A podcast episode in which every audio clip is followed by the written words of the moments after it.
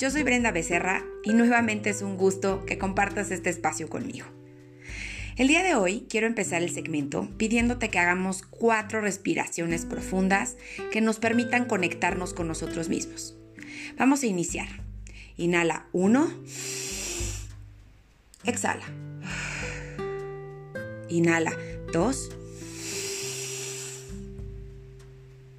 Exhala. Inhala. Y exhala. Última vez. Inhala. Exhala. Con estas simples respiraciones, logramos conectarnos con nuestro cuerpo y saber si hay algo que no está en sintonía. De esa manera, también lo relajamos y le permitimos estar más abierto a nuevas oportunidades, a nuevas ideas y a nuevos contextos. El día de hoy estamos celebrando el Día del Maestro. Y claro que pensar en una actividad docente, sin duda, es algo que hay que celebrar y hay que admirar, porque ser docente implica un trabajo continuo de perfeccionamiento del aprendizaje que tú has venido adquiriendo. ¿Cuántas veces se han encontrado con maestros que se dicen ser maestros y al final del día, teniendo toda la capacidad académica, no logran transmitir conocimientos a sus alumnos? Y por el contrario, de repente nos encontramos con gente que sin ser maestros eh, de forma profesional, logran transmitir cualquier cantidad de información y de sabiduría que nos llevamos incluso no a la mente sino al corazón. Y de eso es de lo que te quiero platicar en este segmento. Si bien hago un reconocimiento a todos y cada uno de los docentes, que sin duda hacen un trabajo excepcional y que hoy se merecen celebrar, yo tengo el privilegio de ser uno de ellos y por ende entender que también hay algo más profundo dentro de este docente. Y eso, esa profundidad estriba en que cuando tú logras tocar el corazón de una persona, en ese momento estás no dándole a la mente, le estás dando al corazón. Y eso tiene muchísima más valía que un conocimiento académico. Regresando al segmento que te quiero platicar hoy. Realmente todos somos maestros. Así es, todos somos maestros los unos de los otros. Lo que pasa es que a veces nos vemos siempre pensando en que lo que está haciendo el otro, pues me gusta o no me gusta y lo vemos de forma desidentificada sin entender que esto vive en nosotros, que si hay algo que tú estás pudiendo ver en el otro, sea bueno o malo, es algo que está en ti y de lo cual tienes que aprender. Principalmente tendemos a decir, es que, hijo, este compañero de trabajo, hijo, qué mal hecho es. Es que este empresario, híjole, qué corrupto, porque se la pasa dando mordidas para poder tener negocios o para ganar licitaciones. O este empresario que pues paga menos aportaciones de seguridad social para que sus trabajadores pues no tengan los beneficios completos del IMSS, del Infonavit y del sistema de ahorro para el retiro. Constantemente juzgamos eso.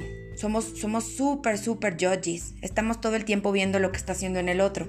Y lo que a veces se nos olvida es que esa conducta nos está enseñando algo que todos somos maestros los unos de los otros y que en la medida en la que eso lo entendamos, vamos a poder ver hacia el interior, porque lo que te está molestando en el otro vive en ti. Es algo que a ti en alguna forma te está detonando. ¿Por qué? Porque yo puedo ver muchas cosas que no me gustan, pero no por eso me detonan. Sin duda, ver una persona que tira basura en el centro de trabajo y no la recoge o que vive con un escritorio sucio es algo que no voy a ver con los mejores ojos, pero simplemente lo observo no lo juzgo y tampoco me detona. ¿Por qué no me detona? Porque no vive en mí. Cuando empezamos a darnos cuenta que las circunstancias del otro que nos detonan realmente nos están enseñando algo, empezaremos a aquilatar la frase de que todos somos maestros. Y hoy en conmemoración del Día del Maestro, te quiero invitar a ello, a que te pongas a reflexionar. ¿Por qué me detona esto de esta persona? Solo lanza la pregunta, solo cuestiónate. Por el momento, lo único que necesitas es llegar a no vivir en piloto automático, en empezar a cuestionarte y preguntarte de forma profunda el por qué las cosas están pasando a tu alrededor.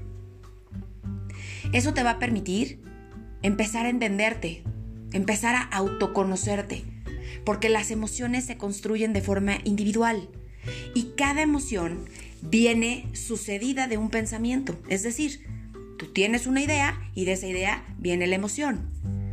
Y probablemente la tuya sea diferente que la mía. La parte importante es que tú logres rescatar qué es lo que te hace detonar y que no es el otro, porque no es el otro el que está siendo flojo, no es el otro el que está siendo irresponsable, no es el otro el que está haciendo mal su trabajo. Eres tú. Eres tú que algo no está funcionando en ti, que tienes que trabajar y que si quieres que el otro cambie, lo tienes que trabajar en ti. Son palabras, palabras mayores, palabras elevadas. ¿Por qué? Porque se necesita de mucha, mucha valía para enfrentarse a uno mismo y encontrar qué hay adentro de forma profunda, porque van a haber muchas cosas que no nos gusten. Y la mayoría de la gente prefiere, pues como que no abrir ese closet en donde hay muchas cosas que me pueden provocar emociones negativas. Cuando tú realmente te das al trabajo de autoobservarte y simplemente autoobservarte, empezarás a tener muchísimas herramientas para trabajar en la vida, para entender con qué cuentas y con qué no y trabajar tus áreas de oportunidad para ser mejor persona. Ahí está el secreto, en trabajar en ti, no en querer cambiar al otro, no querer que el otro sea diferente. Todos somos maestros, los unos de los otros, y no hay casualidades. Cuando tú te topas con una persona, aunque sea una experiencia de segundos, esa experiencia ya trae un aprendizaje de por medio. Claro que hay relaciones mucho más intensas, como las relaciones amorosas, las relaciones con los padres, las relaciones eh, de amigos, pero todas las relaciones que tenemos, hasta la más efímera, tiene un sentido para nosotros si lo logramos querer ver. Si dejamos de ver al otro, donde tiene que existir el trabajo, porque el trabajo está en uno mismo. Todos vamos a tener aprendizaje del otro si lo vemos desde nuestro propio lente y dejamos de pensar en que el otro es quien tiene que hacer modificaciones en su vida o que tiene que hacer las cosas en la forma en la que yo creo que las tiene que hacer. Recordemos que todos vamos viviendo nuestras experiencias en base a lo que percibimos, en base a lo que son nuestras creencias y nuestras formas de entender la vida. Y hay que respetarlas, hay que tener esa gran apertura para respetar cómo vive el otro. Pero lo que más quiero invitarte es a que reflexiones. ¿Qué es lo que te está detonando en el otro? ¿Qué hay en ti que te hace reaccionar? ¿Qué hay en ti que no te gusta y que el otro te lo está espejeando? Porque todos vamos a ser maestros los unos de los otros. Te abrazo mucho y te agradezco infinitamente estar escuchando este segmento.